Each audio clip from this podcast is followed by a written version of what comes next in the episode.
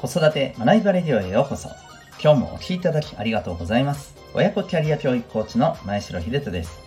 個性、コミュニケーション、主体的行動を引き出し、自分でできる人間力の磨き方を10代で身につける。そんな親子のサポートをしております。このチャンネルでは子育て奮闘中の皆さんに向けて子育て生活の日常から得られる学びを毎日お送りしております。今日は第673回でございます。えー、言葉を気にしすぎるコミュニケーションというテーマでお送りしていきたいと思います。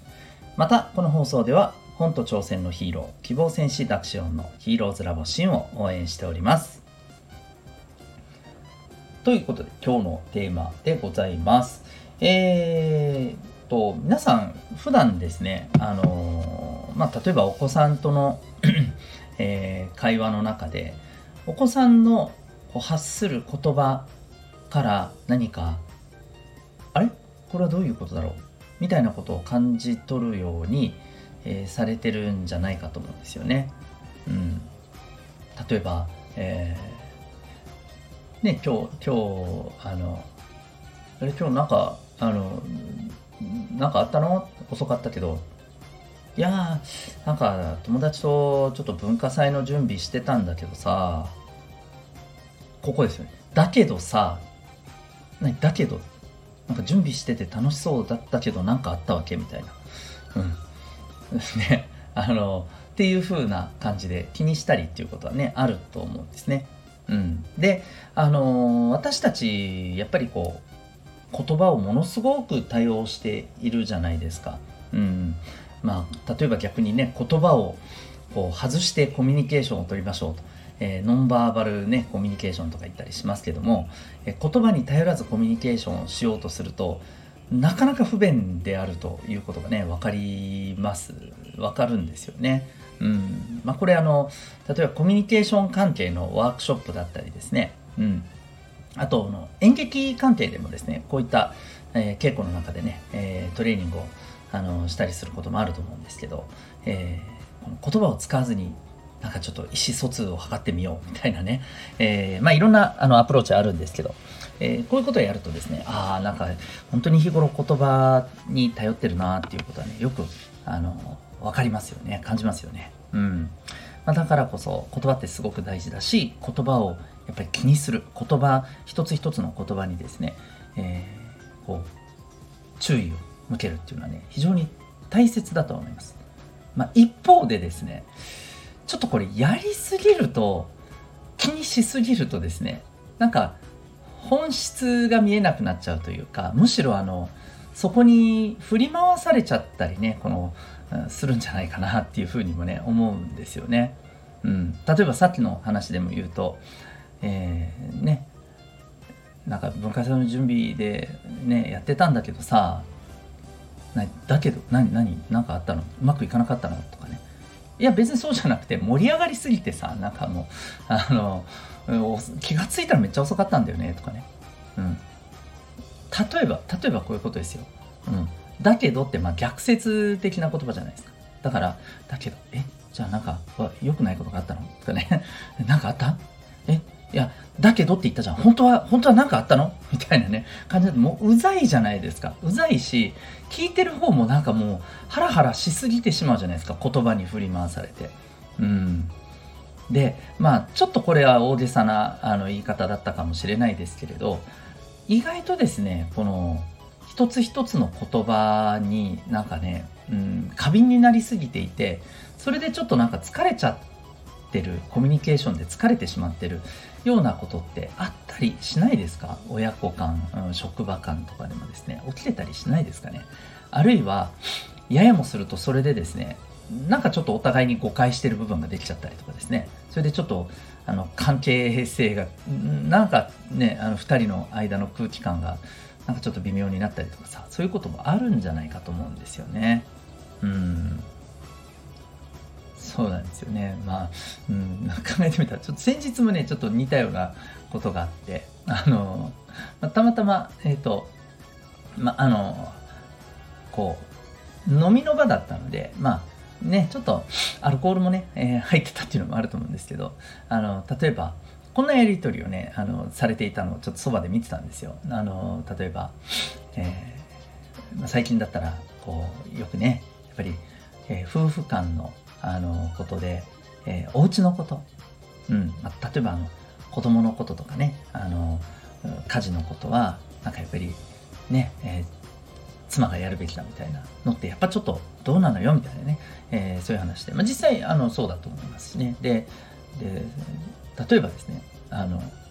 じゃあどどうなの？そっちではみたいな話になっていて。で例えばそのそれに対して、えーまあ、男性の方はですねこうやうちはあのもうあのお互いに、えー、もうそれぞれでやってるし、うん、あの自分もやってますし、うん、で、えー、お互いにこれをやってますよ。えお互いお互いに、うん、そこはなんかこう必ず何かこういうのをすべきみたいななんかルールがあるの？いや別にそういうわけでもなくてなんかあの本当にあこれやってねって言われたらやったりあの言われたらもうすぐに受けてやってますよ。言われたら言われたらしかやらないの？とかですね。なんか聞いててちょっとうんいやそういう意味で言ってるんじゃないんだろうなって思いながらですね、うん、あいやそれは何でもやりますってことじゃないんですか？っていうふうに僕もちょっとねそこはね